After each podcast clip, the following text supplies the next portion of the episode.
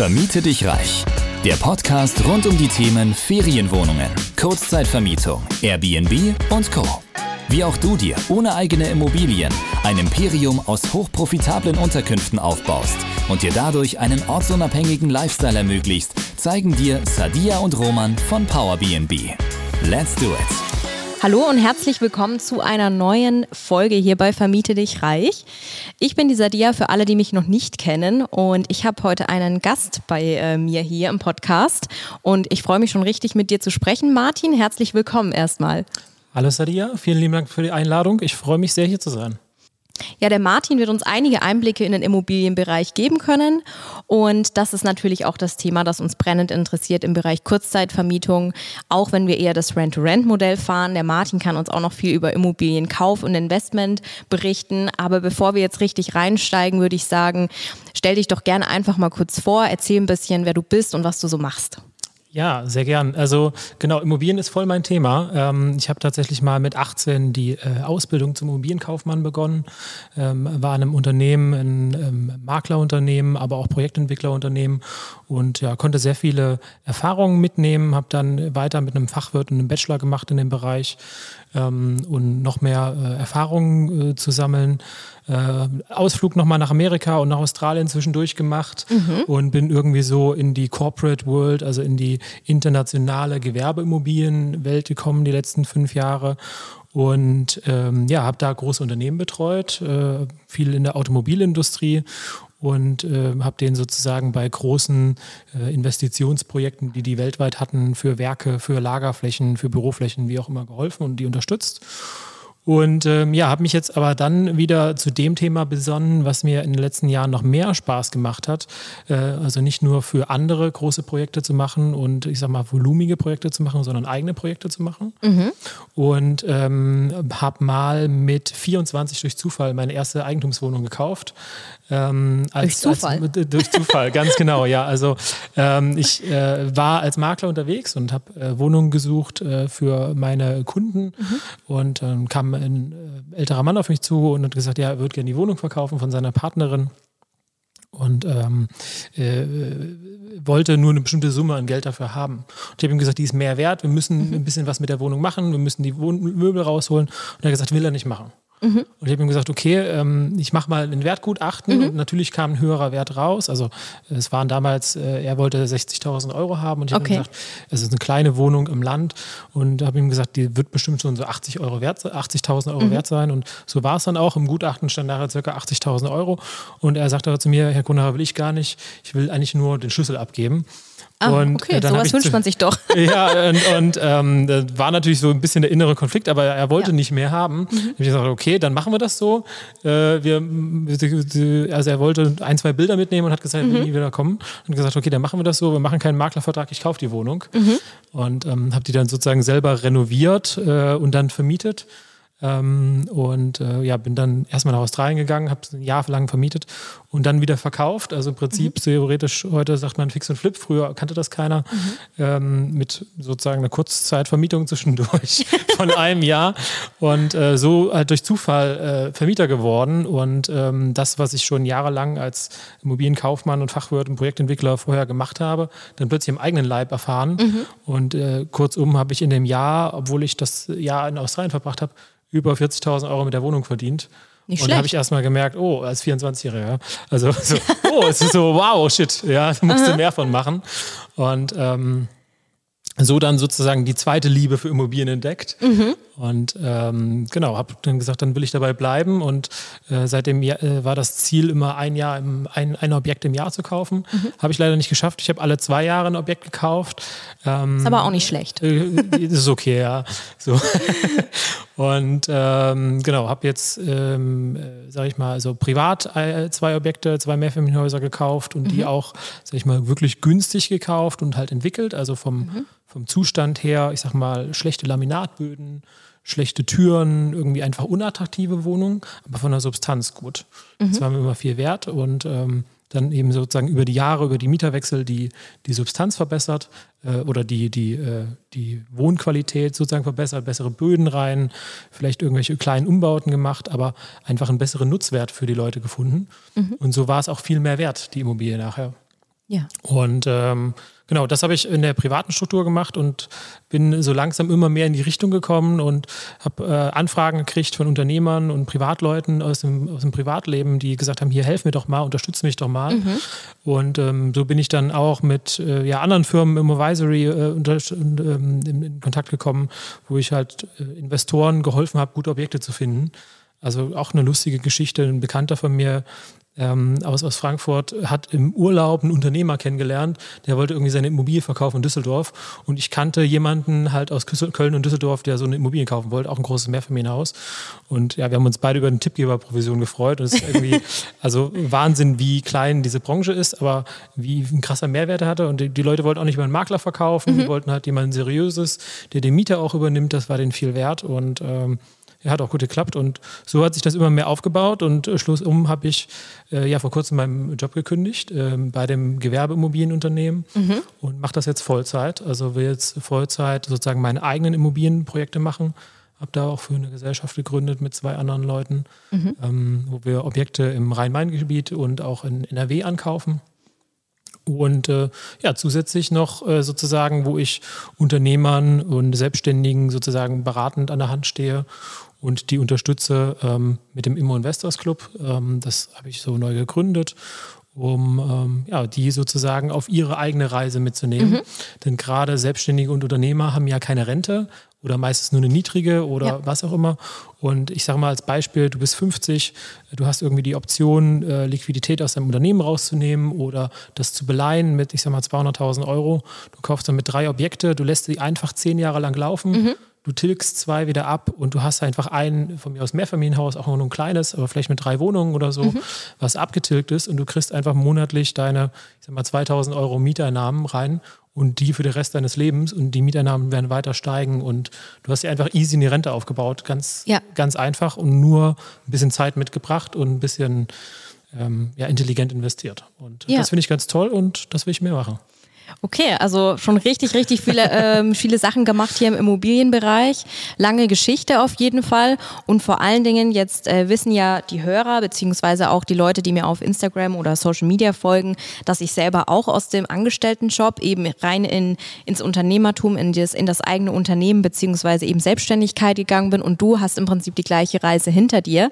Genau. Vielleicht kannst du den Leuten nochmal erzählen, wie sich das angebahnt hat und wie du dann auch den Schritt geschafft hast vom 9-to-5-Job sozusagen rein in die Selbstständigkeit und jetzt in dein eigenes Business?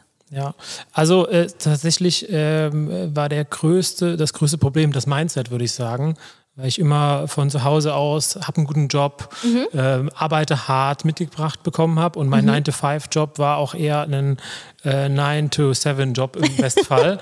ähm, okay. Also äh, gerade im, ich sag mal, Berateralltag äh, mit auch, wie gesagt, hochvolumigen Projekten, also das höchste, was ich mal gemacht habe, war irgendwie über 300 Millionen Euro und mhm. dann ist schon enorm ja. viel Stressfaktor dabei. Allerdings. Und auch viele Projekte, wo, wo meine Firma im besten Fall eine Rechnung geschrieben hat über eine halbe Million oder mehr, mhm. an, äh, nur an Vieh. Ja. ja. Ähm, und also schon auch ja, stressige Projekte, sagen wir mal so. Und ähm, äh, tatsächlich äh, habe ich irgendwie immer überlegt, danebenher ein bisschen was aufzubauen. Und das fiel mir aber immer wirklich schwer, muss ich ehrlich sagen. Und aber was ich immer gut gemacht habe, ist Netzwerk aufbauen und Kontakte mhm. aufbauen mhm. und das einfach aus dem eigenen Interesse heraus. Und äh, wie gesagt, gerade mit Immovisory, die Zusammenarbeit und auch mit dem eigenen Podcast von Immo Insights ist das halt so über die Monate entstanden, die Idee, okay, ich könnte das machen und ähm, habe das sozusagen so ein bisschen vorbereitet und auch meine Eltern, mein Umfeld so ein bisschen darauf vorbereitet. Mhm. Ähm, und ähm, ja, aber tatsächlich meine Arbeitskollegen zum Beispiel sehr überrascht, weil die alle der Meinung waren, ich, ich bleibe da jetzt noch in einem Unternehmen mhm. drei, vier Jahre und bin Partner. Ja. Also einer der äh, sehr jungen, jungen Partner, sehr engagierten Mitarbeiter und ähm, war aber vom Kopf schon, okay, nee, ich will eigentlich mal mein eigenes Ding ausprobieren. Und worst case bin ich immer noch der Meinung, ähm, jeder, der sich selbstständig macht und zwei Jahre lang irgendwas versucht, äh, der vielleicht einen Gründerzuschuss bekommt, mhm. der ein bisschen selber ähm, ähm, äh, sich schon ein Budget aufgebaut hat, um ein paar Monate zu überleben, selbst wenn er dann wieder ins Angestellten-Dasein reingeht, jedes ähm, äh, meiner Meinung nach intelligente Unternehmen wird sehen, äh, dass die Person Mut hat, dass die Person viele Sachen ausprobiert hat und wird das wertschätzen. Also meiner Meinung nach kann das nur ein Gewinn sein, selbst wenn du dein Unternehmen voll gegen die Wand fährst. Und dann habe ich halt ja. für mich festgestellt, okay, also ich bin jetzt in dem perfekten Alter, der Markt ist richtig schlecht, ähm, aber äh, wenn ich jetzt, wann dann und versuch's und entweder klappt oder nicht. Ja, aber ich ja. bin guten Mutes bisher. ja, so sehe ich das äh, so sehe ich das auch, weil im Endeffekt, wie du sagst, was kann im schlimmsten Fall passieren? Das sage ich auch immer unseren Kunden oder unseren Kursteilnehmern, die in die Kurzzeitvermietung jetzt einsteigen möchten, aber egal, was es ist im Leben, ob ich jetzt meinen Job kündigen will, ein Business starten oder was auch immer. Im Endeffekt muss man sich immer überlegen, was der schlimmste Fall ist und meistens sieht der gar nicht so übel aus, weil man hat immer dann weitere Möglichkeiten. Ne? Und man kann ja aber nichts erreichen, wenn man nichts probiert. Richtig. Und gerade, wie du sagst, solange man jung ist, solange man vielleicht auch ungebunden ist, vielleicht eh das Risiko noch mal mehr eingehen kann, sollte man es definitiv wagen. Ne? Und ähm, ich glaube, einen 9-to-5-Job zu ersetzen, wird immer möglich sein. Aber die Zeit, Sachen auszuprobieren oder erfolgreich zu werden, kann man irgendwann auch nicht mehr aufholen. So. Ja. Genau. Von dem her finde ich das immer inspirierend. Und jetzt hast du gesagt, du hast das alles nebenher dann natürlich auch sukzessive aufgebaut. Und wie hast du das zeitlich gemacht? Hast du das dann immer am Wochenende oder nach der Arbeit? Oder wie hast du das dann überhaupt hinbekommen? Ja, also ich habe äh, mal gehört bekommen, irgendwie äh, Immobilien sind mein Hobby und das würde ich auch komplett unterschreiben. Also ich habe es äh, einfach gemerkt, dass teilweise hatte ich Projekte auf der Arbeit, die mich frustriert haben mhm. und habe abends Kraft geschöpft, dass ich dann nochmal zwei Stunden irgendwie äh, meine Renovierung geplant habe mhm. oder einen Mietvertrag geschrieben habe ja. und wo ich halt auch erst denke, oh, keine Lust und dann habe ich aber das gemacht und denke mir, oh cool, ist jetzt ja. Wahnsinn, ja. ja. was da für ein Ergebnis dabei ist. Und ähm, also wirklich sehr viel nebenher, ja, das darf man nicht sagen. Und auch äh, irgendwo privat äh, definitiv ein bisschen verzichtet. Ja. Äh, dann mal weniger äh, zum Beispiel am, am Freitagabend gefeiert, damit man samstags, abends noch, samstags ja. noch arbeiten kann. Und das ähm, ist aber auch genauso wie ein, wie, ein, wie ein finanzielles Investment, ein Investment, was man tätigt. Und gerade mhm. wenn man es gerne macht, ist ja, also wirklich habe ich, hab ich gerne, ähm, wie gesagt, irgendwelche Sachen geplant oder mhm. auch Besichtigungen oft gemacht, die dann äh, mit An- und Abreise, mit Vorbereitung mal schnell drei, sechs Stunden dauern bei mhm. vielen Objekten. Und ich bin immer der Meinung, dann machst du das halt, keine Ahnung, 30 Mal und einmal ist erfolgreich und das eine Mal lohnt sich aber schon. Ja, also ja. Ähm, zumindest so von meinen Objekten. Und ich denke mal, ist ja bei euch ähnlich. Ihr macht ja wahrscheinlich auch mehrere Besichtigungen, bis dann mal eine Wohnung dabei rumkommt. Ähm, ja, auf jeden Fall. Ja. ja. Also genau das eine Mal, das dann im Endeffekt klappt, beziehungsweise das eine Mal, das einen so krass voranbringt, das beweist einem jedes Mal wieder, ja. dass es es wert ist. So, ne? Also natürlich muss man immer wissen oder ist jedem klar, der es wagt, was Eigenes zu machen oder auch in irgendeine gewisse unternehmerische Richtung zu, zu gehen, dass viele Rückschläge natürlich auch dazugehören, Höhen und Tiefen und so weiter. Aber im Endeffekt weiß ich erst, was es eigentlich heißt, was zu tun, was einen richtig erfüllt, wenn ich es wenn ich es ausprobiere, ja. so, ne? Und ich glaube, da sprichst du was ganz Wichtiges an. Wenn es einem Spaß macht, wenn es sich wie ein Hobby anfühlt, ist das das Beste, was dir passieren kann, weil dann wirst du tendenziell nicht nur umso schneller erfolgreich oder umso erfolgreicher, sondern du wirst auch nie dieses krasse Gefühl von Stress oder genau. Frustration genau. oder auch vielleicht das Gefühl, was mache ich hier überhaupt? Das ist überhaupt der Sinn von meiner Arbeit haben. Und das finde ich auch ganz, ganz wichtig. Und ja. man kann vor allem viel mehr bewerkstelligen, wenn man dieses Gefühl hat. Genau. Ja, cool. Und jetzt ähm, bist du ähm, komplett selbstständig, beziehungsweise arbeitest für dein eigenes Business. Wie lange machst du das jetzt schon? Also wie lange hast du den 9 to 5 hinter dir gelassen? Offiziell äh, seit diesem Monat, also mhm. Juli. Ähm, ich hatte die äh, glückliche Situation, dass mein Arbeitgeber mich ein bisschen früher rausgelassen hat, mhm. äh, bezahlt, äh, was natürlich auch äh, schön war. Ja, nicht schlecht. Und dann konnte ich mich schon mal ein bisschen vorbereiten. genau. Und ähm, ja, bin jetzt ja diesen Monat dran, habe tatsächlich nächste Woche, äh, nee Quatsch, morgen äh, Besichtigungen für neue Büroflächen und mhm. schon Gespräche mit äh, Praktikanten, Werkstudenten und äh, zukünftigen Mitarbeitern. Also versuche das wirklich auch als, als Unternehmer voranzubringen, mhm. weil also mir ist es wichtig, dass ich nicht mein eigenes Zahnrad oder mein eigenes Rad wieder generiere und ja. dann da drin laufe und der Möhre hinterherlaufe, sondern also mein Ziel war nicht, äh, sag ich mal, ein finanzieller äh, krasser Gewinn, sondern eigentlich eher das Thema Freiheit. Mhm. Gut, für Freiheit braucht man auch Geld, ja. ja. Aber ähm, eher das Thema, dass ich eben nicht, keine Ahnung, wie vorher durchgetaktet bin den ganzen Tag in Calls, sondern für mich selber entscheiden kann, okay, heute fange ich um elf an, weil es scheint mhm. gerade Sonne und ich habe gerade Lust, um mhm. Main zu wandern. Ja. Mhm. Also ist dir das Thema finanzielle Freiheit, kann man so sagen, auch super wichtig jetzt bei dem, was du jetzt machst oder den Lebensweg, für den du dich entschieden hast. Und wie du sagst, es muss ja gar nicht primär nur um die fette Kohle gehen, sondern wirklich darum, dass man einfach äh, sich seinen Tag gestalten kann, wie man möchte, dass man sagen kann, oh, heute äh, möchte ich jetzt vielleicht lieber spontan irgendwo hinfahren, als eben im Office zu sitzen. Genau, oder auch einfach, wenn man mit Leuten nicht zusammenarbeiten möchte, dann sagen können, hier, weißt du was, ist schön mit dir, aber gar kein Interesse. Ja. so, ich muss mich nicht mit dir ärgern. Richtig. Ich habe nicht das, ich muss es nicht tun. Und Genau. äh, das bringt ja auch so viel Lebensqualität, weil ja, du einfach wieder das lieber machst, was du magst. Und Ja, absolut. Ja, cool. Und jetzt sind wir ja im Bereich Kurzzeitvermietung unterwegs. Wir selber, also Roman und ich, wir mieten die Immobilien, vermieten sie dann weiter über Plattformen wie Airbnb, Booking.com. Aber natürlich ist auch für die Kurzzeitvermietung das Thema Immobilienkauf interessant. Wir arbeiten auch mit vielen ähm, Immobilienpartnern, die dann das Investment machen zusammen und wir mieten das Ganze an oder eben Kunden von uns, die sagen, ich möchte lieber kaufen und dann Kurzzeit vermieten. Was würdest du sagen, sind so die grundlegenden Dinge, die man beim Immobilieninvestment jetzt erstmal berücksichtigen sollte, jetzt mal unabhängig von der späteren Vermietungsform? ähm, vom Immobilieninvestment generell. Puh, schwierige Frage. Beziehungsweise von, wenn ich jetzt eine 100.000 Immobilie Themen. kaufe. Es Also- ist halt so riesig ne, und Ja. komplex. Also ich würde immer schauen, ähm, also was habe ich da erstmal für eine Immobilie und was ist das für ein, also was hat die für einen Wert? Ähm, also das heißt, wenn wir zum Beispiel jetzt, heute Morgen habe ich ein Mehrfamilienhaus geprüft, dann habe ich auf verschiedenen ähm, Webseiten geprüft, was kostet dort ein Quadratmeter Wohnfläche?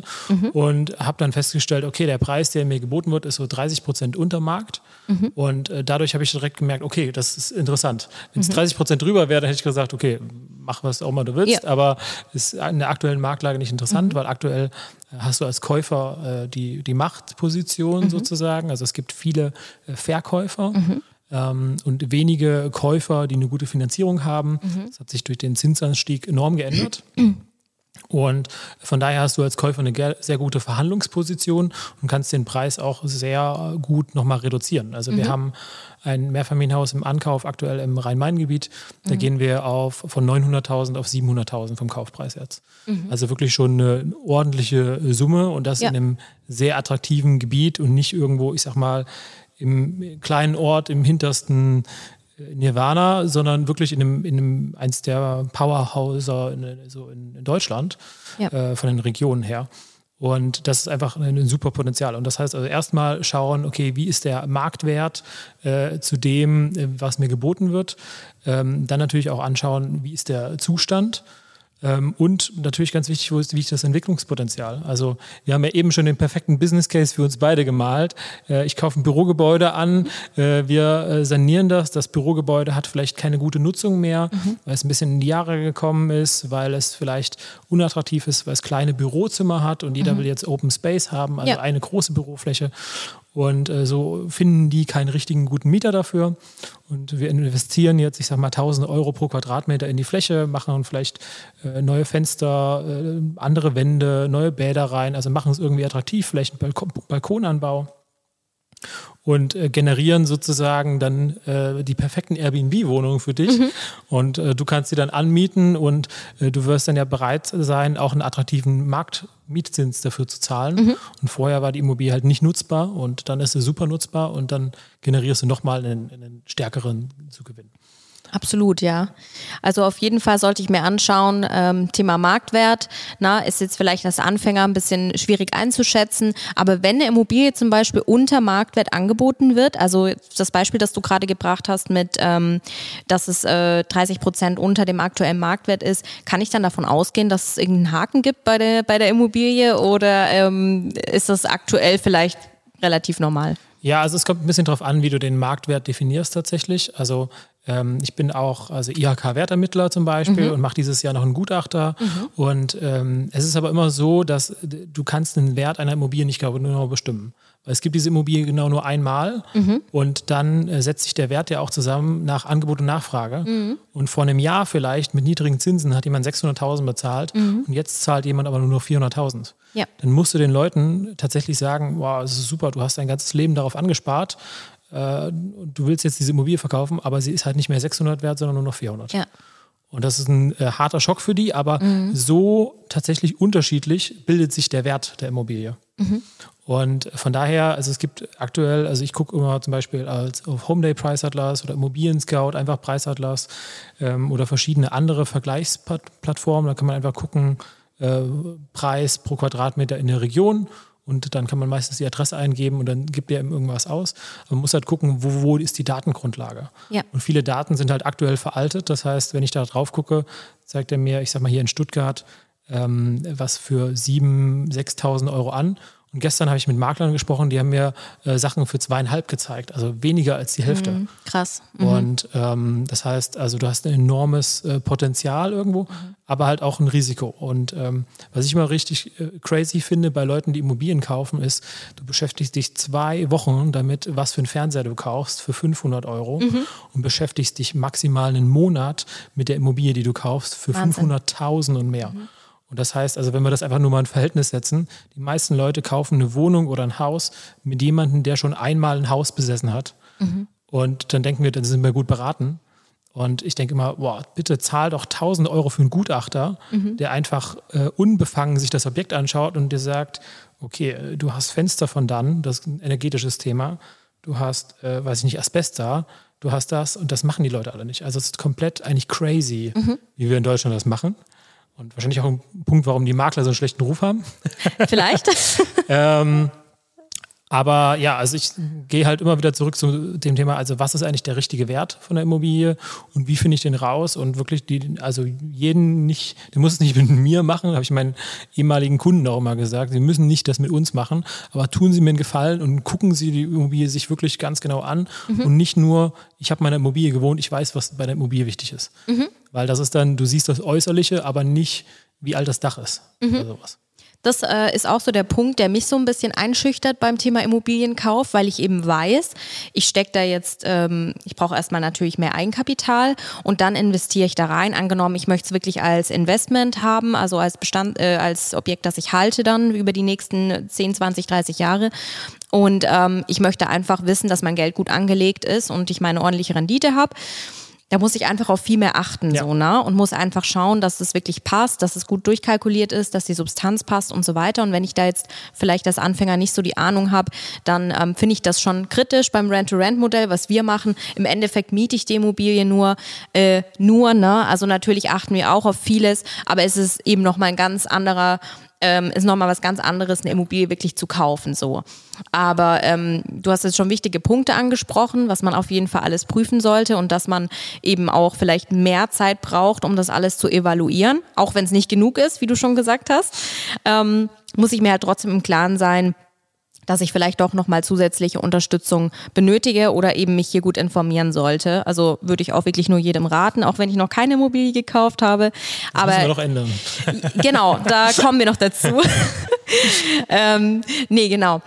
Im Prinzip, wenn jetzt jemand sagt, ich möchte eine Immobilie kaufen, du hattest jetzt vorhin kurz über den Case gesprochen, dass man zum Beispiel ein äh, altes Büro umbaut zu Apartments. Das ist ja auch, ich glaube, wir hatten es schon mal in einer anderen Folge, wo wir über Gewerbeimmobilien gesprochen haben, dass man eben mittlerweile viele solche Business Cases gerade in der Branche ähm, umsetzen kann. Das ist natürlich etwas, was man eher als fortgeschrittener, ähm, ich sag mal, als fortgeschrittener Gastgeber in der Branche dann entsprechend umsetzt, weil man braucht schon ein gewisses Kapital, einen gewissen Track Record und so weiter weiter, um mit den Eigentümern dann auch ins Gespräch gehen zu können. Aber wenn ich jetzt als Anfänger im Bereich Kurzzeitvermietung zum Beispiel sage, ich möchte mir eine Immobilie kaufen und dann eine höhere Rendite erzielen für, ähm, für die Immobilie durch die Kurzzeitvermietung, dann ähm, sollte ich ja aber auf jeden Fall auch mal jetzt auf das Thema Finanzierung achten. Ja. Und würdest du sagen, wenn ich jetzt zur Bank gehe und sage, ich möchte eine Immobilie kaufen, hier irgendwie eine, eine einzelne Einheit, ähm, und ich möchte später Kurzzeit vermieten, dass man das so kommunizieren sollte? Oder ähm, wie würde man das am besten bei der Bank vielleicht verargumentieren? Also bei den Bankern, also natürlich darfst du deine Bank nicht anlügen, mhm. aber du musst dem Banker das immer so präsentieren, dass er den Case versteht. Mhm. Und ich glaube, viele Banken sind halt noch recht alt von den Strukturen mhm. her. Und also es gibt immer wieder den Beispiel oder das Beispiel, dass jemand irgendwie sagt, boah, ich bin jetzt hier 25 und ich will 30 Wohnungen haben. Und dann geht er mit diesem Case zu dem Banker hin und der Banker sagt, was ist das denn für ein Verrückter? äh, weißt du, aber der Banker kann sich selber nicht vorstellen, weil ja. er denkt, oh, ich habe mein ganzes Leben gespart, ich kann mir immer noch keine Wohnung kaufen, obwohl das für wahrscheinlich falsch ist. Aber, aber ähm, also so, äh, also wenn der Banker halt ein recht altes Denkmuster hat mhm. und du ankommst mit, du machst jetzt Airbnb-Vermietung und deswegen kriegst du so viel krasse Rendite mhm. und äh, dann, dann passt das nicht in die Denkstruktur rein. Und du musst bei der Bank immer jemanden haben, äh, der sozusagen also der Banker, der vor dir sitzt, muss immer deine Finanzierung verteidigen mhm. gegen jemanden, der sozusagen, den du nicht siehst. Ja. Und das heißt, der muss dir glauben. Und wenn du sozusagen da jemanden äh, Junges hast, der vielleicht auch selber schon mal Airbnb angemietet hat, äh, der, der vielleicht, wo du dem auch zeigen kannst, hier guck mal, das ist eine Airbnb-Wohnung, die ist von mir äh, hier sind die Einnahmen und indem du das dann zeigst und sagst, das mache ich, äh, mhm. der, der, Case funktioniert, hier sind alle Daten, hier sind Bilder, du siehst es, es ist top, äh, dann kannst du es machen.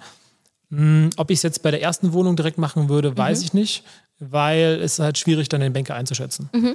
Ähm, was einige Leute machen, ist, dass die ähm, halt den Leuten sagen, ich will da selber einziehen bei der ersten Wohnung, wenn sie mhm. gerade wenig Eigenkapital haben ähm, und dann auch wirklich ein bisschen einziehen und dann halt irgendwie ein Jahr später ausziehen. Ja, ähm, ja man muss immer schauen. Ne? Also im Prinzip ist die Bank ein Partner. Und man muss halt ehrlich mit seinen Partnern sein. Ja. Ähm, man muss aber auch von sich selber ein gutes Bild äh, malen, äh, ohne, sag ich mal, jetzt wirklich Sachen fernzuhalten oder so. Das darf ja. man natürlich nicht. Absolut. Äh, von daher wirklich schwierige Frage. Ich kann nur sagen, es kommt komplett auf den Banker drauf an. Ähm, und es kommt natürlich darauf an, ob du irgendwie einen Finanzierungsberater hast oder sowas. Mhm. Ähm, aber also ich meine, vielleicht kannst du auch sagen, du willst eine WG-Vermietung machen oder sowas. Mhm. Also einfach, äh, dass du darstellst, okay, das ist die Marktmiete und das wäre die Miete, von der du ausgehst. Kannst du auch mit Airbnb-Wohnung machen. Aber die Bank wird wahrscheinlich die Marktmiete sowieso nur nehmen und wird dann sagen, okay, davon wahrscheinlich nur 70 Prozent sind wahrscheinlich, mhm. weil du hast ein Ausfallrisiko und du hast noch Bewirtschaftungskosten. Und das heißt, selbst wenn du denen jetzt sagst, du verdienst da 3000 Euro im Monat, wird die Bank wahrscheinlich eher nicht die 3000 Euro nehmen, sondern eher die 700 als Beispiel. Ja, ja. Und dann, ähm, wenn du dann das zwei, dreimal machst, dann ist das was anderes. Dann ist das bewiesen. Ja. Dann kannst du Zahlen zeigen. Zahlen sind für die Banken super wichtig. Kein Problem. Mhm. Aber vorher, glaube ich, wird es schwierig. Ja. Kannst aber natürlich, ähm, wenn du startest, äh, wie jetzt mit euch, äh, sozusagen als Rent-to-Rent starten mhm. und zu sagen, hey, guck mal, ich habe schon drei Airbnb-Wohnungen. Mhm. Hier ist, wie das läuft. Du siehst, ich kriege die Einnahmen, das mache ich jetzt auch und das will ich jetzt als, als Objekt kaufen. Mhm. Ich glaube, dann ist das schon wieder super, dass du es den Banken beweisen kannst. Ja, könnte ich mir auch gut vorstellen. Also vor Jahren ähm, hatte ich mal auch überlegt, tatsächlich äh, eine Immobilie zu kaufen und das war eine Ferienimmobilie tatsächlich. Ah, okay. Das war dann schon wieder ein speziellerer Fall. Die war zwar recht günstig, also die hat glaube ich so um die 80.000 gekostet, also hätte um die 80.000 gekostet, war aber auch ein, eine Mini-Bude. Auf jeden Fall war das eine Ferienimmobilie in so einer Art ähm, Anlage, war jetzt nicht wie eine klassische Ferienanlage, aber auf jeden Fall in so einem Komplex, ne, wo mhm. auch ein Saunabereich und so unten drin ist. Und da hat man mir, damals hat man mir ganz oft gesagt, ja, also Ferienimmobilie, äh, wo man nicht Haupt, also vom Hauptsitz her wohnen darf, das wird schon schwierig bei der Bank als erste Immobilie, weil die das ja eben dann gewerblich einstufen und dann äh, werden sie da die Mieteinnahme, die potenzielle viel, viel niedriger einstufen und, und, und. Ne? Und äh, das war so ein bisschen der Hintergrund auch meiner Frage. Ähm, ist es tendenziell so oder was ist da deine Erfahrung, wenn ich eine gewerbliche Immobilie kaufen möchte, zum Beispiel jetzt eine reine Ferienimmobilie, wo ich eben nicht hauptsitzmäßig wohnen darf oder die fest vermieten darf, dass das schon schwieriger ist bei der Bank. Ja, also die Banker, wie gesagt, die haben halt den normalen Case, der zu ihnen kommt und alles, was halt nicht in dieses normale Fenster mhm. passt, wenn du da irgendwie im Kreis ankommst, dann ist das so, oh, was, was mache ich damit? Ja, und ähm, also ich glaube, es kommt halt immer darauf an, wen du hast. Also oft hast du jemanden, äh, der, der keine Finanzierung von Mehrfamilienhäusern macht und dann fragst du an für eine Mehrfamilienhausfinanzierung und dann sagt er vielleicht nee oder einen schlechten Zins und mhm. dann bist du in der gleichen Bank bei einer anderen Abteilung, äh, also bei einem Firmenkundenberater und sagt er gar kein Problem und rollt dir den roten Teppich aus. Also es ist wirklich halt komplett bezogen auf die Person, die du da hast.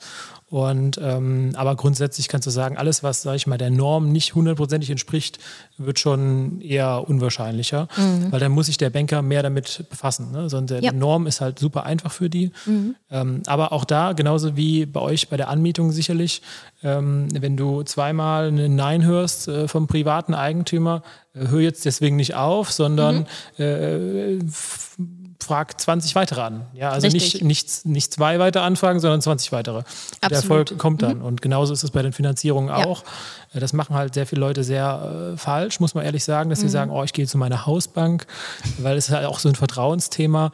Und im Endeffekt ist das aber völlig egal. Also ich habe ein Haus in NRW und mhm. ich habe die Finanzierung mit der Bank äh, hier in Baden-Württemberg und ich war noch nie in der Bank. Okay. Und wir mhm. reden von einem also Kreditvertrag über fast eine Million Euro und ja, es ging alles über E-Mail und keine Ahnung so. Das ist lustig, weil ich habe auch total oft gehört, geh lieber zu deiner Hausbank, die kennen dich schon und so weiter ist nicht so. Ja, gerade beim ersten Objekt kannst du es halt machen, aber äh, nur weil die halt sagen nein, äh, würde ich sagen, nö, dann ja, gut, dann gehe ich halt mhm. dreimal weiter. Und mhm. ähm, tatsächlich habe ich früher ähm, als Makler auch teilweise für die Volksbank gearbeitet mhm. und ich habe nachher mit der Sparkasse finanziert, äh, mhm. weil die bessere Konditionen gegeben haben. Und ja. ähm, also die Volksbank, die hatte sowohl Gehaltseinsicht von mir als mhm. auch alles mögliche andere. Mhm. Und die waren aber einfach aktuell in dem Moment, also die Banken entscheiden sozusagen taggenau, wie viel Kreditvolumen die jetzt ausgeben wollen. Mhm. Und es kann sein, aus irgendeinem Grund sagen die, boah, will ich jetzt gerade nicht. Ja. Und die geben dir einfach schlechte Konditionen. Ja, also mhm. es ist wie wenn du bei McDonalds plötzlich das Doppelte zahlst. Mhm. Äh, und das ist taggenau. Und das, das ja, kann einfach also passieren, dass du in dem Tag bei der Bank bist oder der Bankberater, der hat dann noch 15 andere Finanzierungen mhm. und sagt dann, ja, pff, ja, okay, 5 Prozent. Und woanders kriegst du vier. Ja, heftig. Das war mir jetzt auch nicht so ganz bewusst. Aber äh, wie du schon angesprochen hast, also wir predigen natürlich auch immer nicht beim ersten oder zweiten Mal aufgeben oder dann gleich enttäuscht sein. Ne? Rückschläge gehören dazu. Aber es wäre ja auch nicht die Herausforderung oder die Challenge, wenn gleich alles klappen würde. Also ja. ich glaube, wenn es einfach wäre, würde es jeder machen. Ne? Genau. Den Spruch kennt jeder. Ähm, wenn ich irgendwo hin will im Leben, dann muss ich eben auch mich ein bisschen durchbeißen. Und auch das Thema, wie ich mich bei der Bank präsentiere oder wie ich es dem Banker präsentiere, genauso ist es auch wieder, wenn äh, wir anmieten wollen, ähm, müssen wir auch entsprechend wieder natürlich uns professionell präsentieren, müssen auch vielleicht beim Eigentümer erstmal so ein bisschen äh, feinfühlig an die Sache rangehen, wenn er noch nie irgendwas von Kurzzeitvermietung gehört hat und eben nicht gleich sagen, ich möchte jetzt hier Airbnb machen und dann kommen irgendwelche Leute hier rein, sondern muss mich natürlich auch hier wieder ähm, von der Kommunikation her so aufstellen, dass mein Gegenüber es verstehen kann ja. und vielleicht nicht gleich schreiend wegrennt und Angst bekommt. Ja. Ähm, und so ist es natürlich auch, wenn ich dann zur Bank gehe und eine Immobilie kaufen möchte, die vielleicht auch nicht unbedingt ins Schema F passt. Ja. Aber grundsätzlich kann man sagen, so wie ich es rausgehört habe, ähm, wenn ich eine Immobilie kaufen will, wäre es ganz gut, wenn ich vielleicht erstmal klein anfange, vielleicht ähm, mit einer ähm, Einheit, sagen wir jetzt mal, die eher so dem klassischen Bild entspricht. Und wenn ich dann entsprechend auch was vorzuweisen habe, dann ähm, wird es natürlich immer einfacher. Auf jeden Fall. Also eins der, der Risiken ist der Einkauf von den Objekten, also dass du selber weißt, okay, ist es wirklich 100.000 Euro wert? Mhm. Ja, dabei kannst du dir Hilfe suchen und du kannst ja den Markt beobachten, um Gefühl dafür zu bekommen. Gibt es auch Tools dafür, um wirklich online zu sehen, okay, der Marktpreis in der Region ist gerade in der mhm. Ecke oder in der Ecke und so hat er sich verändert. Ähm, also sowas kriegst du, wenn du dich ein bisschen damit befasst, hin. Äh, ein Risiko, was immer bleibt, ist halt der Mieter. Mhm. Ähm, aber auch das wird oft überschätzt, weil die Leute sagen, boah, im schlimmsten Fall muss ich den rausklagen und dann hatte ich äh, ähm, irgendwie Kosten, äh, weil der was verschmutzt und was auch immer alles. Hatte ich also leider alles schon gehabt, ähm, aber auch weil ich ein Haus gekauft habe, wo ich wusste, dass das da sein wird, okay. muss man ehrlich sagen. Und ähm, im Endeffekt kann ich sagen, das ganze Thema hat mich acht Monate gekostet und äh, viele Polizeieinsätze ähm, wow, okay. Ähm, und ein bisschen Nervenstärke, aber im Endeffekt 5000 Euro. Mhm. Und was sind 5000 Euro beim Mehrfamilienhaus? Also, das ist ja gar nichts. Mhm. So, das, äh, wenn du jetzt in zwei Räumen ein Laminat mhm. neu machst, dann bist du auch bei 5000 Euro so in etwa. Oder eine Küche einbaust. Ja? Mhm. Und äh, von daher, ähm, was ich sagen wollte, ist, wenn ihr natürlich das Rent-to-Rent mit der eigenen Immobilie kombiniert, also mhm. aus ich als, als äh, Vermietersicht sehe das natürlich perfekt, weil dieses Risiko äh, des, des Mieters oder der, des Mietertauschs, den Kosten, die dadurch entstehen, die hast du alle gar nicht mehr, weil du vermietest ja selber wieder. Und ja. das ist eigentlich eine Win-Win-Win, ja. Absolut, ja. Jetzt hast du gerade noch ein äh, interessantes Beispiel erzählt, interessiert mich jetzt persönlich. Äh, eine Immobilie, die mir viele Probleme bereitet. Ja. Ähm, also wir versuchen so bei der Kurzzeitvermietung immer Abstand zu halten von Immobilien, die uns viele Probleme bereiten im Betrieb. Zum Beispiel extremer Altbau, der sehr stark verschmutzt oder der sehr hellhörig ist, weil es kommt zu vielen Beschwerden von Seiten der Gäste und so weiter. Aber warum investiert man in ein Objekt, das ähm, ja das zu vielen, äh, das einem viele Probleme bereiten könnte, vielleicht sogar noch mit Polizeieinsatz und so weiter. Ist es rein die Kohle oder? Ähm, ja. also es ist einfach so, dass äh, wir Menschen, wir äh, agieren gerade was Immobilien angeht, emo, äh, enorm emotional getrieben. Das heißt, ähm, du schaust eine Immobilie an und denkst dir, könnte ich hier wohnen. Mhm. Und auch im Bereich, wo Leute vermieten, äh, gehen trotzdem Leute hin, ich sag mal, die jetzt einen guten Job haben, die vielleicht Teamlead sind oder weiß nicht, einen Ingenieurtitel haben mhm. oder Ärzte oder sowas. Die gehen hin, gucken sich Wohnungen an, dann gucken die die Wohnung an aus ihren Merkmalen und dann so, oh, hier ist ja nur ein günstiger Laminatboden drin. Ich will schon ein mhm. Parkett haben. Und der, der, Mieter, der will gar kein Parkett. Der will ja. lieber, weiß ich nicht, für 10 Euro mieten oder so. Mhm. Ähm, aber aus dem, äh, der Perspektive gucken die nicht, sondern die gucken halt immer noch sehr emotional getrieben. Da muss man halt auch dann immer das den Leuten spiegeln und sagen, nee, du willst, sollst hier gar nicht einziehen. Mhm. Das soll dir gar nicht passen. Ja, also mhm. das muss nicht das neue Bad sein für mhm. 30.000 Euro, sondern es kann auch das Bad sein, was 20 Jahre alt ist. Wenn es weiß ist und äh, alles ist okay, dann ja. das ist eine Mietwohnung. Ja, so. Mhm. Und ähm, genau so ist es halt auch bei der Immobilie gewesen, dass ähm, äh, die äh, durch verschiedene Sachen, äh, alter Boden, äh, schwierige Mieter, ähm, teilweise eine Feuchtigkeit im Keller, kleine Probleme hatte wo ich aber überall gesehen habe, okay, von der Substanz her ist das Haus top. Es ist nur mhm. von 95 gewesen, also äh, mhm. keine 30 Jahre alt, ja. hatte eine neue Heizung, äh, also das alles top. Ja. Gute Lage, guter Zustand an sich, aber einfach abgenutzt und also ich bin tatsächlich in das Haus reingegangen und ich bin wieder rausgegangen, weil in einer Wohnung der Fußboden so aufgequollen war, weil da Hunde drauf gepinkelt haben. Oh. Und das, also emotional zieht sich da alles zusammen.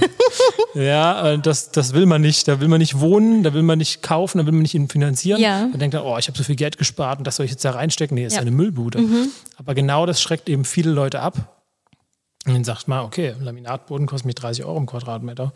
Ähm, dann mache ich das halt hier, renoviere die Wohnung für 5.000, 10.000 Euro von mir aus, mhm. Böden, Türen neu gestrichen. Mhm und du hast direkt ein ganz anderes Raumgefühl und äh, was hast du, also du hast ein ganz anderes, die Immobilie hat eine ganz, ganz andere Wertigkeit. Mhm.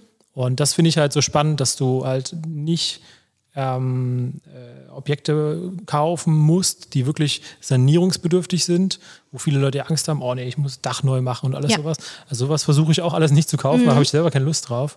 Aber halt so Sachen, die klein sind, die viele Leute abschrecken, sind halt mhm. für mich perfekt, weil dann gibt es weniger Käufer und dann ist der Preis niedriger. Ja, okay, ja, klingt logisch. Habe ich auch schon oft gehört, dass man eben lieber die hässlichen kleinen Buden kaufen soll, anstatt eben irgendwas Schickes, Neues. Genau, das Und ist diese böse Aussage, mhm. immer die hässlichen kleinen Buden. Mhm. So schlimm würde ich es gar nicht sagen, sondern ich würde einfach sagen, abgenutzt oder mhm. halt nicht mehr passend ja. für, den, für den Markt. Ne? Also meine mhm. andere Immobilie, die ist, da haben auch ein altes Ehepaar drin gewohnt, mhm. auf einer recht großen Wohnfläche und äh, da gab es keinen Bedarf für. Also wir haben nicht mehr fünf Kinder, so im mhm. Normalfall.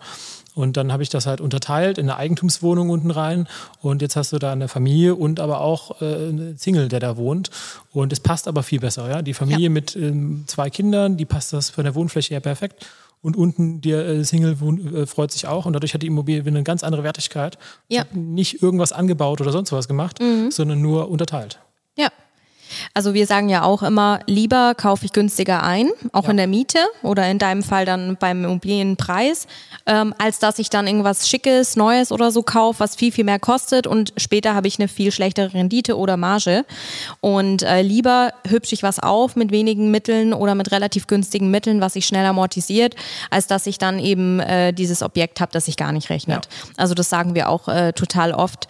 Ähm, haben wir auch ganz, ganz viele Objekte in der Vergangenheit äh, angemietet, die eben jetzt vielleicht nicht so schick waren oder nicht in so einem tollen Zustand waren, aber rechnet sich hinten raus einfach besser. Macht ihr auch äh, Renovierungen in den Wohnungen richtig? Also, dass ihr den äh, so zum Beispiel anbietet, oh, da ist ein Teppichboden drin und ich, wir machen jetzt einen Boden rein, einen neuen oder sowas? Also so kleinere Sachen, ja, also auf jeden Fall streichen, äh, mal einen Boden tauschen, wenn es jetzt vielleicht nicht gerade 200 Quadratmeter sind oder so, das auf jeden Fall. Ähm, und ich denke, da kommt es auch so ein bisschen drauf an, wie man aufgestellt ist. Also ähm, wir haben dann eben immer geschaut, dass es im Rahmen unserer Möglichkeiten und natürlich auch finanziellen Situationen ähm, ja gut möglich und machbar war ähm, und dass wir auch unser budgetiertes ähm, Invest jetzt nicht krass übersteigen. Ähm, wir haben dann auch oftmals gesagt, äh, wenn das Badezimmer zum Beispiel ein bisschen älter und hässlicher war, Lieber ähm, streichen wir im Notfall die Fliesen oder mhm. so, weil wir werden jetzt natürlich nicht fremdes Eigentum dann irgendwie krass rausreißen und sanieren hier, äh, beziehungsweise renovieren. Aber es gibt eben schon günstige Methoden, auch Sachen ja. aufzuhübschen. Oder wir haben die Fugen neu gemacht, ne? Oder wir haben äh, halt dann versucht, wirklich alte Lampen und so rauszunehmen. Ähm, irgendwelche Kabelkanäle neu zu setzen oder so. Ähm, oder Fußbodenleisten mal. Also wirklich so kleinere Sachen oder eben im Badezimmer, dass man mal in eine Toilette tauscht oder so. Na, das haben wir auch alles schon gemacht. Ähm, immer in Absprache dann mit den Eigentümern, je nachdem, wie die Vereinbarung war. Aber genau, grundsätzlich lieber was, was bisschen mehr an Arbeit reinstecken, als dass man eben zu teuer einkauft.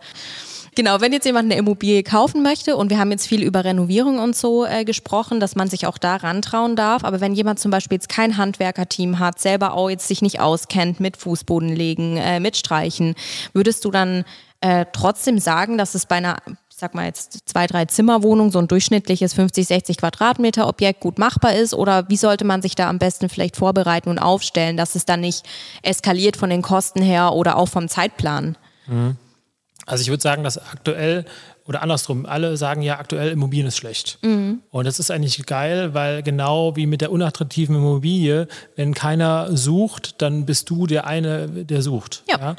Und das, damit hast du also aktuell, wenn du unerfahren bist, im Immobilienmarkt wirklich perfekte Chancen. Mhm. Weil vorher musstest du sozusagen eine Besichtigung machen mit 20 Leuten und dann musstest du sagen, ja, ich zahle nicht nur 200.000, sondern ich zahle 220, um irgendwie diese Immobilie zu kriegen. Ja. Und jetzt bist du aber in einem Markt, wo du sagen kannst, oh, ich bin hier, ich besichtige jetzt alleine. Ähm, okay, die Zinsen sind höher, das heißt, vielleicht ist der Preis nur noch oder ist vielleicht immer noch bei 200.000, aber du sagst jetzt, boah, also ich zahle maximal 170 und außerdem will ich noch mit dem Handwerker hier reingehen und ich will das machen und ich will das machen. Und also diese Zeit hast du aktuell wirklich. Mhm. Von daher lass dich von niemandem pushen, dass du jetzt irgendwie einen großen Vertrag abschließen musst. Ähm, und auch so, also viele Leute haben immer Angst, äh, Sie machen jetzt unterschreiben eine Reservierungsvereinbarung und deswegen müssen Sie jetzt ein Objekt kaufen oder so. Mhm. Also bis du zum Notar gehst und dort die Unterschrift leistest, ist überhaupt nichts passiert. Äh, also die meisten Reservierungsvereinbarungen von Maklern sind auch komplett, äh, haben gar, kein, haben gar, gar keine rechtliche Grundlage. Mhm. Ja, es geht einfach nur um die Leute äh, so schon darauf vorzubereiten, so, oh, jetzt muss ich kaufen. So, mhm. jetzt ist jetzt entschieden. Bisschen Druck machen. Genau. So und jetzt, oh, in zwei Wochen steht hier, muss der Notarvertrag sein. Okay. Ja.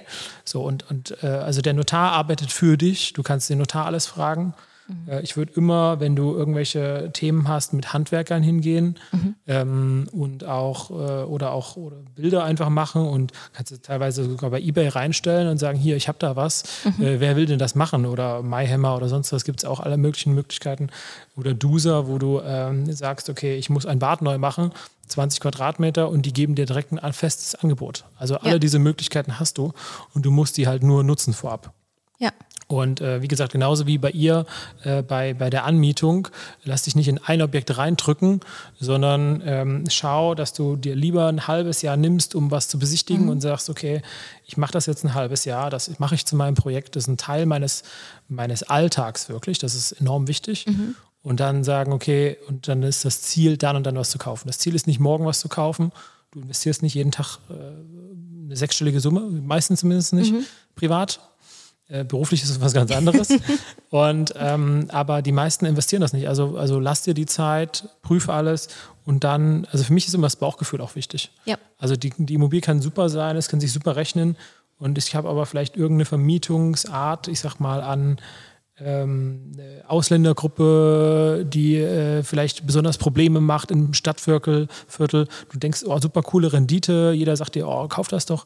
Aber wenn, wenn du das dich nicht wohlfühlst damit oder wenn, ähm, ich weiß nicht, auch weiß nicht, du hast irgendwie Anwälte, äh, also das hat jetzt nichts mit Ausland zu tun, aber irgendwie passt halt einfach nicht, ja, wo du denkst, oh, boah, der Mieter, ich weiß nicht, dem traue ich nicht und dann kannst du, also es macht keinen Sinn, irgendwas zu investieren, mhm. wenn es sich einfach nicht gut anfühlt bei dir ja. und du dich nicht dann ruhig damit schlafen kannst. Also dann Richtig. macht das Investment keinen Sinn. Ja. Von daher nimm dir die Zeit, prüf alles, wie du willst, ähm, schau, dass du bei größeren Objekten einen Gutachter dazu nimmst oder halt wirklich Leute, die äh, Ahnung davon haben, mach mhm. mehrere Besichtigungen und ähm, ja, spiel das Spiel auch schon ein bisschen länger. Ja, es ist nicht das erste Objekt, was du besichtigen solltest und kaufen solltest. Und dann wirst du auch eine gute Entscheidung treffen. Ja, absolut. Also Bauchgefühl als i-Tüpfelchen, sage ich mal, dann zu Hinter den Zahlen, Daten, Fakten. ja. Genau. Äh, ich sage auch immer, wichtig sind die Zahlen, Daten, Fakten. Ich meine, ihr wollt Business machen, da bringt es einem nichts, wenn man sagt, oh, das Objekt sieht schön aus ja, oder das ist ein ja. schöner Wald daneben. Aber wenn alle Zahlen, Daten, Fakten gut aussehen, ich mich aber im Endeffekt nicht gut fühle dabei, jetzt da die Unterschrift drunter zu setzen, dann bringt es mir genau äh, so wenig, so wie du gesagt hast. Und da sage ich halt auch immer, also ich würde nie einen Deal machen, äh, auch wenn es vielleicht irgendwie mir das krasseste Geld einbringen könnte, wenn ich sage, irgendwie kann ich damit nicht gut schlafen oder ich fühle mich bei dem Immobilienpartner nicht wohl oder ja. so. Und genauso wäre es eben auch bei einem Immobilienkauf und eben wenn ich eine Immobilie kaufe, dann kann ich halt auch nicht irgendwie den Mietvertrag nach kurzer Zeit kündigen. Wobei es auch bei uns, wir sagen ja auch, eigentlich müsste man mindestens fünf Jahre einen Mietvertrag machen, weil ich ja auch investiere und so weiter. Auch da muss man sich einfach gut Zeit lassen mhm. und eben lieber ein bisschen länger warten oder länger Akquise betreiben, bis ich dann das richtige Objekt auswähle. Also ich würde sagen, die einzige Sache, wo man das ein bisschen trennen muss, ist, dass der Makler einem nicht ähm, sympathisch sein muss. Mhm. Also es gibt einfach äh, verschiedene Makler, die nicht sehr gut sind oder sich nicht sehr engagieren in ihrem Job. Ähm, es gibt andere, die sind sehr gut. Mhm. Ja, also auch die Seite gibt es. Aber äh, es gibt halt viele, die sich halt da nicht wirklich engagieren. Die, das Exposé sieht aus wie das letzte und so weiter mhm. und so fort. Und das hat aber nichts mit der Immobilie zu tun. Das muss man schon ja. sehr stark trennen, ja. weil gerade dann auch wieder das Thema weniger Nachfrage. Andere Leute sind auch abgeschreckt. Mhm. Du hast eine bessere Verhandlungsposition, hast wahrscheinlich mehr Zeit und so weiter. Aber ich würde dann natürlich, gerade wenn das Bauchgefühl sagt, oh, hm, würde ich dann natürlich doppelt prüfen, dass das stimmt, ja. was er sagt. Ja. Ähm, das ist, haben wir auch, also wir haben ja selber dem Immo, äh, Immo Insights Podcast, mhm. haben wir ja selber Mentis begleitet über die letzten mhm. Monate und da hatten wir auch eine, die ähm, Katrin, die gesagt hat, oh, ich fühle mich irgendwie mit dem Makler nicht wohl. Und dann haben wir alles durchgecheckt, sah alles gut aus. Mhm. und dann kam, äh, da haben wir ein Kaufpreisangebot Angebot abgegeben, das wurde auch angenommen. Und also ordentlich unter Marktpreis mhm. äh, ein Angebot bekommen, im, im Rhein-Main-Gebiet in Frankfurt auch. Und ähm, dann kam der Makler plötzlich mit so ein paar schmierigen Sachen um die Ecke, mm. so, mhm. ach übrigens, die Heizung ist in einem anderen Raum wie eigentlich bestätigt und äh, ja, da ist eine Solaranlage auf dem Dach und die mhm. gehört aber dem und dem Eigentümer. Und dann haben wir auch gesagt, du, du Vogel, ne, was soll er denn jetzt? So. Mhm. Und ähm, also dann natürlich auch mit dem Notar gesprochen, was für Optionen haben wir jetzt. Mhm. Er sorgt dafür, dass es eine ganze rechtssichere Situation ist. Und der Notar dem auch dem Makler gegeigt, hier so und so, so muss das sein, sonst wird das nichts. Mhm. Und äh, von daher kannst du die, also bestimmte Leute halt auch in dein Team mitnehmen, um äh, sicherzustellen, dass du da nicht äh, was Schlechtes kaufst. Ja, definitiv. Ja, da muss man schon aufpassen, beziehungsweise du hast ja diesen letzten Punkt noch äh, auch ganz wichtig angesprochen. Äh, mit dem Makler muss ich ja dann auch, wenn er, also wenn der Deal vorüber ist, nicht mehr arbeiten. Genau, also mein, sowieso die Immobilie ist ja dann meine, so, ne? Aber der Makler ist ja dann auch Geschichte sozusagen, wenn alles über die Bühne ist. Oder auch, wenn ich jetzt äh, ein Objekt anmiete und mit einem Makler zusammenarbeite dafür, dann ähm, ja, kann es immer sein, dass der einem nicht sympathisch ist oder man sich denkt, boah, das war jetzt aber unprofessionell oder so. Aber wenn der Deal über die Bühne ist, dann okay, muss man auch nichts mehr mit dem machen so. Davon sollte man sich jetzt nicht unbedingt abschrecken lassen, dass man dann sagt, ich verzichte komplett auf den Deal, nur weil der Makler mir nicht passt. Aber ähm, vorsichtig wäre ich immer da, wo ich wirklich langfristig mit Menschen zusammenarbeite genau. oder eben langfristig mit der Immobilie zusammenarbeite, dass ich mich da einfach wohlfühle. Ja, definitiv. Genau. 100% richtig. Super. Nee, abschließend, du hattest schon äh, erwähnt, ihr habt auch einen eigenen Podcast, Immo Insights. Über was sprecht ihr da alles? Vielleicht noch ganz kurz. Äh, Immobilien und Insights? Nein. also äh, wir gucken halt, also ihr guckt ja aus der Richtung Rent-to-Rent. Ja. Und im Prinzip machen wir das Ganze ähnlich. Wir gucken mhm. halt aus der Richtung eines privaten Vermieters. Mhm. Wir haben das Ganze jetzt vor circa zehn Monaten gestartet als Spaßprojekt einfach, mhm. weil wir waren ähm, zusammen auf einer äh, ja, Unternehmer-Coaching-Messe, mhm. Urlaub, wie auch immer man das nennen will. Und äh, dann haben die gesagt, hey, ihr beiden, ihr macht äh, komplett Immobilienthemen und der eine macht Mehrfamilienhäuser, der andere macht Eigentumswohnungen. Mhm. Ihr fahrt ganz andere Strategien. Erzählt doch mal was gemeinsam. Mhm. Wir kannten uns und haben irgendwie eine halbe Stunde gebrainstormt und dann haben wir irgendwie zwei Stunden Vortrag gehalten und die so, boah, krass, Leute, ihr müsst auf die Bühne. Mhm. Und äh, irgendwie hatte ich ihm dann irgendwie einen Tag vorher erzählt, ich wollte eigentlich schon immer einen Podcast machen, aber ich fange damit frühestens erst in zwei Jahren an, weil vorher habe ich keine Zeit und ich ja. will mich mit der IT auseinandersetzen. Und er hat gesagt, okay, pass auf, äh, drei Monate später angerufen, Martin, ich mache die IT, ich mache einen Podcast. Und dann äh, zwei Wochen später hat man einen Podcast und mhm. ähm, ja, also das Ziel, sage ich mal, wirklich Privatleute daran zu bringen, zu investieren in mhm. Immobilien. Mhm. Ähm, denn was man wirklich nicht vergessen darf, ist gerade wir in unserem Alter, unsere Eltern haben wahrscheinlich noch eine gute Rente. Äh, ja. Wie das mit meiner Rente ausschaut, weiß ich nicht. Und ähm, deswegen habe ich halt, halt für mich gesagt, ich nehme das lieber selber in die Hand. Mhm. Ähm, und ich, ich, behaupte mal, jeder, der irgendwie Anfang 30 ist, kann eine kleine Summe an Geld sparen. Das mhm. kann losgehen bei 10, 20, 30.000 Euro, ähm, die man einfach spart und davon eine Eigentumswohnung zu kaufen. Ja. Und man muss ja nichts anderes tun, als dann einfach nur, selbst wenn man viele Fehler zwischendurch macht, einen Mieter mal falsch auswählt, eine Renovierung zu teuer hat, alles sowas, muss man nur 25 Jahre warten. Mhm. Die Immobilie hat sich selber abbezahlt. Mhm. Und das heißt, man geht äh, noch nicht mal in die Rente und hat schon eine abbezahlte Wohnung, also hat erstmal einen Wert da von 200.000, 300.000 Euro. Ja. In Zukunft sind es wahrscheinlich dann eher 600.000, 700.000 mhm. Euro an Wert und eine monatliche Mieteinnahme, die also auch ja, die Mieteinnahmen, die sind ja auch über die letzten Jahren immer gestiegen und die werden auch wahrscheinlich immer mit der Inflation mitwachsen.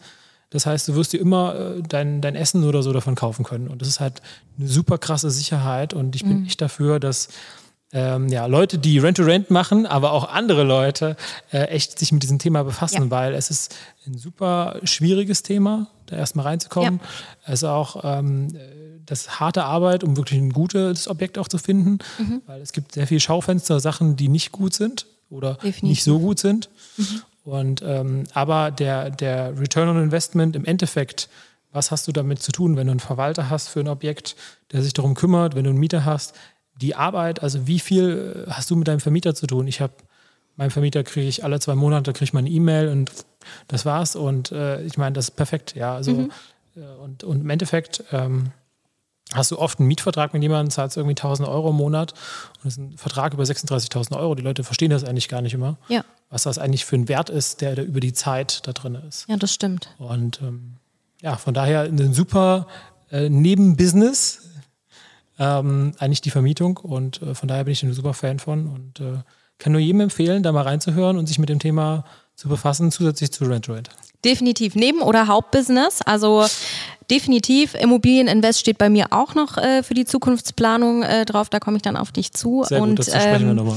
genau. Und ansonsten, äh, jeder von euch äh, Zuhörern, der eben sagt, ich möchte jetzt vielleicht mich ein bisschen mehr mit Immobilieninvestment, egal ob Kurzzeitvermietung auch interessant oder nicht oder Immobilienkauf nicht interessant, aber beide Themen gehen irgendwo auch Hand in Hand, ähm, dass man sich da einfach auch ein bisschen mit befasst oder eben auch dann bei Immo Insights mal reinhören, um die Brille des Privatvermieters zu verstehen. Genau. Ähm, wie du gesagt gesagt hast, weil auch da, wenn man wiederum irgendwie mit Immobilienpartnern zusammenarbeiten möchte, ist es immer wichtig zu verstehen, was der andere möchte oder braucht oder für Sorgen hat. Und da ist es natürlich dann ganz gut, wieder diese Perspektive so ein bisschen mal zu hören. Also von dem her, ähm, wisst ihr, wo ihr hin müsst, hört gerne rein. Und ansonsten danke Martin fürs Gespräch und für die Insights zum Thema Immobilien. Hat Spaß gemacht und dann würde ich sagen, bis zur nächsten Folge. Vielen Dank, Sadia. Schön, dass ich da sein durfte. Hat mich sehr gefreut und ich hoffe, wir hören uns bald bei uns im Podcast. Sehr gerne. Bis demnächst. Mach's gut. Ciao. Tschüss. Du möchtest zusammen mit Sadia und Roman sowie einer starken Community zu mehr Freiheit, Rendite oder einfach mehr Cash im Monat? Dann geh auf www.powerbnb-consulting.de und starte deinen Erfolgsweg.